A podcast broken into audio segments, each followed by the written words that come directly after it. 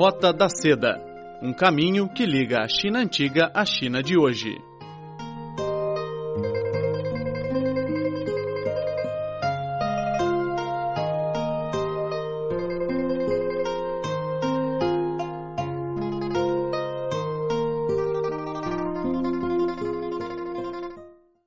Olá, caros amigos, sejam muito bem-vindos à Rota da Seda. Eu sou a Silvia Jin e hoje trago comigo uma convidada muito especial de Portugal. O nome dela é Marta. Olá, Marta, seja muito bem-vinda. Muito obrigado, Silvia. Marta Carvalhal, para quem não conhece, Marta Carvalhal, jornalista na Rádio Iris FM.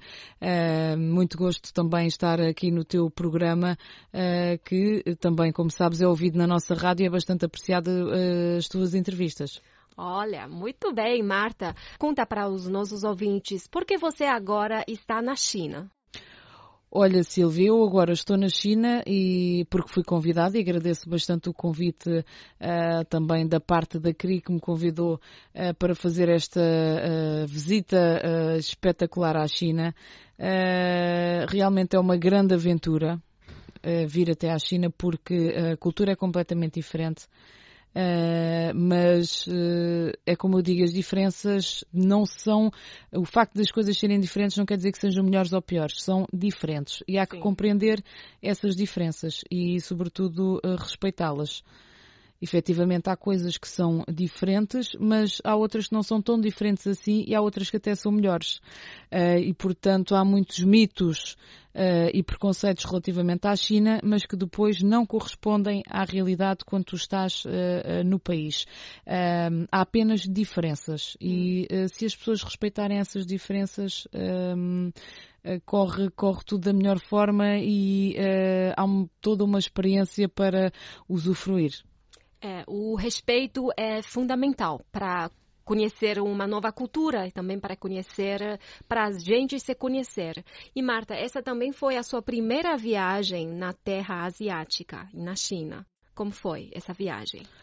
Olha, para já uh, a viagem uh, está muito mais facilitada porque, como sabes, em Portugal uh, houve a inauguração recentemente, neste mês de julho, do voo direto Lisboa-Beijing, que vem até aqui Pequim. O voo é cansativo, são muitas horas, são mais de 12 horas, mas facilita muito mais o processo. Para além da viagem ser mais barata, facilita muito mais do turismo, o fluxo turístico e também o fluxo empresarial entre portugueses e, e, portanto, isso é muito positivo. Eu tive a oportunidade de vir nesse voo, que, tal como te disse, foi um pouco cansativo, mas é um voo direto, e tinha alguma expectativa relativamente à chegada ao aeroporto a Pequim, por, hum, por como sabes, toda aquela questão relacionada com, com a poluição, que é uma das coisas que, que se fala mais. Uh, por acaso fiquei surpreendida pela positiva porque pensei que a poluição fosse uh, pior, não digo que não seja uh, visível, mas estava à espera de outra coisa. Uh, depois, é claro, cidade completamente diferente em termos de trânsito, a dimensão é completamente diferente, muita população, isso para quem não está muito habituado, ao início faz um pouco de confusão, uh, a movimentação de carros, o fluxo de pessoas, é tudo muito wow, muito, uh, muito rápido, muito, mesmo muito rápido. Correria. Muita correria, sim, mas uma das coisas que me surpreendeu e, e, aliás, que é uma das coisas que se fala muito tem a ver com o trânsito, não é? Que na China há muito trânsito, muitos carros, uh, mas surpreendeu-me o facto de, uh, apesar deste trânsito todo e, e deste fluxo de, de, carros, de bicicletas, de motas, uh, eu não vi nenhum acidente. Ou seja, é nesta aparente, que para as outras pessoas é uma aparente, é, é uma desorganização, acaba por ser, uh, não sei se isto faz sentido, uma desorganização organizada, ou seja, as pessoas estão, estão tão habituadas a andar com tanto trânsito que, eh, apesar de estarem muito junto de outros carros e às vezes até parece que vão bater, mas está tudo controlado, isso surpreendeu-me e até eh, confesso que achei alguma, alguma graça. Uh, não sei se queres que eu fale já de, de Nanjing. Sim, sim, mas logo que você chegou no aeroporto de Beijing, você rumou direto para a outra cidade do sul da China que é exato, é uh, Exato, um, assim que cheguei, depois apanhei o, o TGV, uh, demorei quatro horas e meia a chegar quer até Nanjing. Em Portugal, como sabes, não, não temos TGV, o máximo de, em termos de velocidade que temos é o alfa pendular e, e não tem nada a ver. Portanto, não temos este tipo de transporte e também não temos muita ideia da dimensão do que é a deslocação de um lado para o outro. Essa é uma das principais diferenças e, e acho que as pessoas também não têm noção disso, é, é, é da distância, do, do tamanho aqui das cidades e da distância que é percorrer um ponto a outro ponto. Uh, Portugal é um país muito pequeno e, portanto, se eu quiser num dia vou de uma ponta a outra de Portugal e aqui se eu quiser, uh, se calhar ir de uma ponta à outra da cidade demoro não sei quantas horas. Uh, portanto, há uma, há uma, notei um pouco de diferença nessa questão de, das distâncias, não tinha bem noção. Uhum. Uh, portanto, 4 horas e meia de TGV de, de aqui de, de, Beijing. de Beijing até, até Nanjing que são mil e poucos quilómetros, que eu depois estive a pesquisar, sim, cerca de mil e cinquenta quilómetros mais ou menos. Uh, portanto, quatro horas e meia, estás a mil e quarenta e cinco quilómetros, vais a alta velocidade, pronto, é, é uma coisa simples, que não existe em Portugal. Aqui é tudo, pronto, muito mais, muito mais fácil em termos também de transportes. Um, e pronto, depois, eh, já lá na cidade de, de Nanjing, uh, muito trânsito também, uh, muito sol, uh, muito calor, portanto é uma cidade também muito quente, mas nota-se a diferença relativamente aqui a Pequim, não é? Em termos de, de, movimento, até porque depois, tal como explicaste, é uma cidade de segunda, um, não é de primeira categoria, ou é, já é de segunda Isso, classificação. Segunda, sim, sim, sim. Nanjing era também a capital de muitas dinastia chinesas. Então, uma cidade grande, mas é tranquila. A transporte público, metrô, táxi é muito, táxis, muito mais barato do que aqui da Beijing.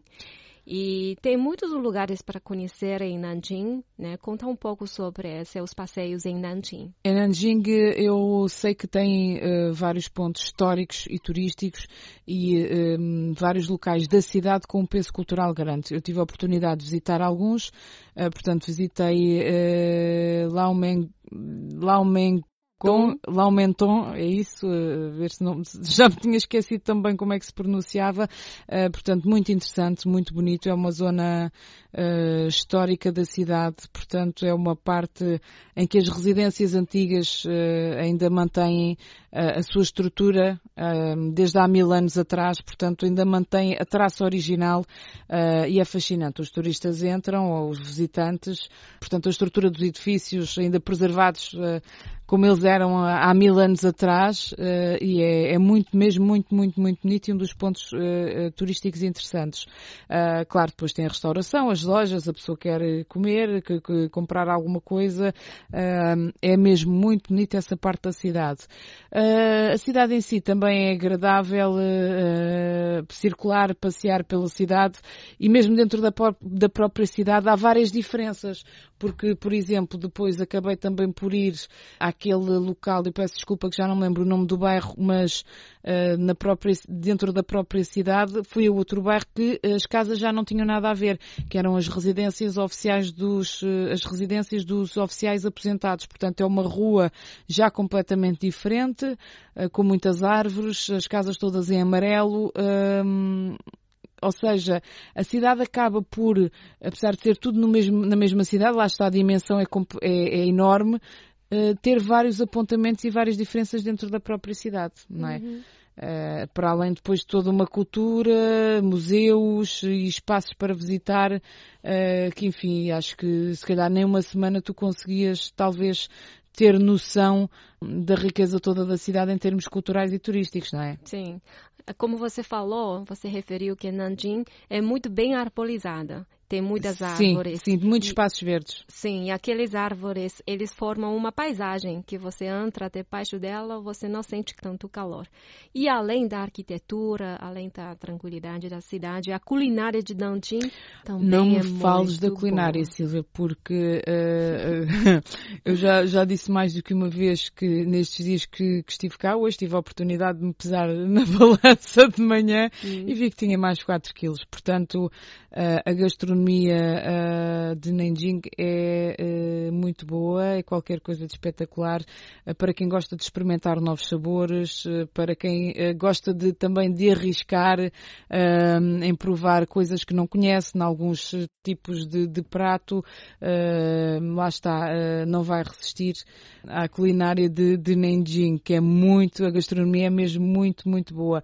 há algumas coisas que eu, que eu não sei, não sei o nome de cor, Uh, mas, por exemplo, estou-me a lembrar daqueles bolos de arroz, uh, também que, que têm feijão, uh, daqueles bolinhos de chá verde, que gostei muito. Não sei também o nome da, da, dos pratos todos, mas também pratos de carne muito bons. enfim, quem, quiser, quem, quiser dedicar-se também à parte gastronómica da viagem, quando visitar a, a cidade de Nanjing, vai ficar surpreendido de certeza pela positiva. Muito bom mesmo. É, você também é corajosa nesse aspecto. Ah, experimente tudo. Sim, experimentei tudo. Eu às vezes nem queria saber o que era. Eu era assim, uh, deixa ver, gosta, come, não gosta, não come. O que é, não interessa. Olha, come. Desde que goste, não, não, não há qualquer tipo de, de problema em experimentar. Sim, sim. e você experimenta de tudo e a maioria você gosta, né? Sim, sim, a maioria gosto. A maioria gosto. Confesso que uh, acho que só uma, uma, um prato que, que achei que não tinha muito sabor, mas isso também há coisas que passam muito por gostos pessoais, tem a ver com aquela, com o amido. Portanto, uh, para quem não conhece, é tipo esparguete, é transparente, que é amido e que uh, se come muito também na sopa ou também sem ser na sopa. Foi a única coisa assim que eu não achei, não quer dizer que não conseguisse comer, atenção, mas uh, não, não achei tão, tão, tão bom, mas lá está. É que a gastronomia é tão variada que a pessoa tem muitas opções, uh, tem muito por onde escolher, muito por onde experimentar e uh, as pessoas que queiram visitar uh, Nanjing convém pelo menos se calhar ficar uma semana uma semana para, para aproveitar e conhecer os vários pontos da cidade. Uh, Deixa-me só dizer uma coisa, Silvia, e eu acho que isto é importante para, hum, para os portugueses que, que, que nos estão a ouvir, uh, que é o seguinte, aqui na China um, a cultura é bastante valorizada, Uh, e os espaços culturais também. Ou seja, uma coisa que me surpreendeu, uh, é óbvio que a população é muito. há muito mais população que em Portugal, mas, por exemplo, em Portugal muitas vezes vais a um museu, está às moscas, não tem ninguém. Uhum. Uh, vais a ver alguma exposição, não tem ninguém, chegas, tiras o bilhete ou entras, vês à vontade. Tirando uma outra exposição muito específica que, que, teve mais sucesso e que realmente teve enchentes porque foi muito publicitada pelas redes sociais, não funciona assim. Uh, aqui na China, uh, eu não estava à espera, confesso, de ir ver um espaço cultural, uma exposição, um monumento e que tivesse filas e filas e filas de gente para visitar. E, por exemplo, em Nanjing a maioria uh, não era ocidental, portanto, eram os turistas chineses que iam visitar a cultura do seu país noutra província. portanto, achei positivo e, e, era uma coisa que efetivamente não estava à espera das pessoas se interessarem pela cultura e percebi que também há muita coisa gratuita a esse nível. Portanto, a cultura é bastante valorizada. Os chineses, também jovens, estão muito curiosos para as novas coisas, para estudar sempre. Sim, sim, sim. Uh, o, o, que. O, não sei se posso já referir isto, um dos aspectos que, que, que, que enquanto ocidental me dificulta mais uh, não no, neste caso que, que fui acompanhada, portanto, com chineses, mas imagina, eu se estiver sozinha na cidade, eu tenho que ter conhecimento ou pelo menos tenho que ter alguma tecnologia já mais desenvolvida uh, que vocês usam para poder uh, me desenrascar na, na, cidade. Ou seja, isto para quem nos está a ouvir também perceber, em Portugal vamos a algum lado, pagamos com dinheiro, pagamos com o cartão, Uh, enfim, uh, temos agora também a questão de uh, já não ser só táxi chamado na rua ou por telefone, também temos as outras empresas que já é possível chamar pelo telemóvel, mas na China, se for preciso, não andas com, com dinheiro nem com cartão multibanco. Portanto, os telemóveis têm o, o código, que tem um código e os pagamentos em qualquer lado que se vá desde o táxi à mercearia é feito com esse código. Portanto, isso não existe em Portugal. Um, eu sei que existe, por acaso, em conversa sobre que existe em alguns países na Europa, não sei se para tudo, e portanto eu, isso sou sincera, não fazia ideia que funcionava assim. É claro que podemos pagar com dinheiro, mas isso facilita muito mais. Bom amigo, você acabou de ouvir a primeira parte da conversa com a jornalista portuguesa Marta Carvalhão sobre seu passeio na China. Na próxima semana voltaremos com mais dicas dela para viajar em Nanjing. Não perca! Sou Silvia Jin e até a próxima. Tchau, tchau!